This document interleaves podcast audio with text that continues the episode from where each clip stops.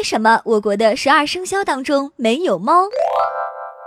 比较普遍的看法是，十二生肖在我国产生时，猫也就是今天的家猫还没有加入中国籍呢。据说十二生肖产生于我国夏朝，但无实可证，可最迟也不会晚于商朝，因为殷墟出土的甲骨文已经有关于十二生肖的记载了。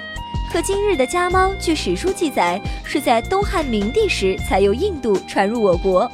这时离十二生肖的年代已是相去千年了，所以猫没有在十二生肖中占有位置。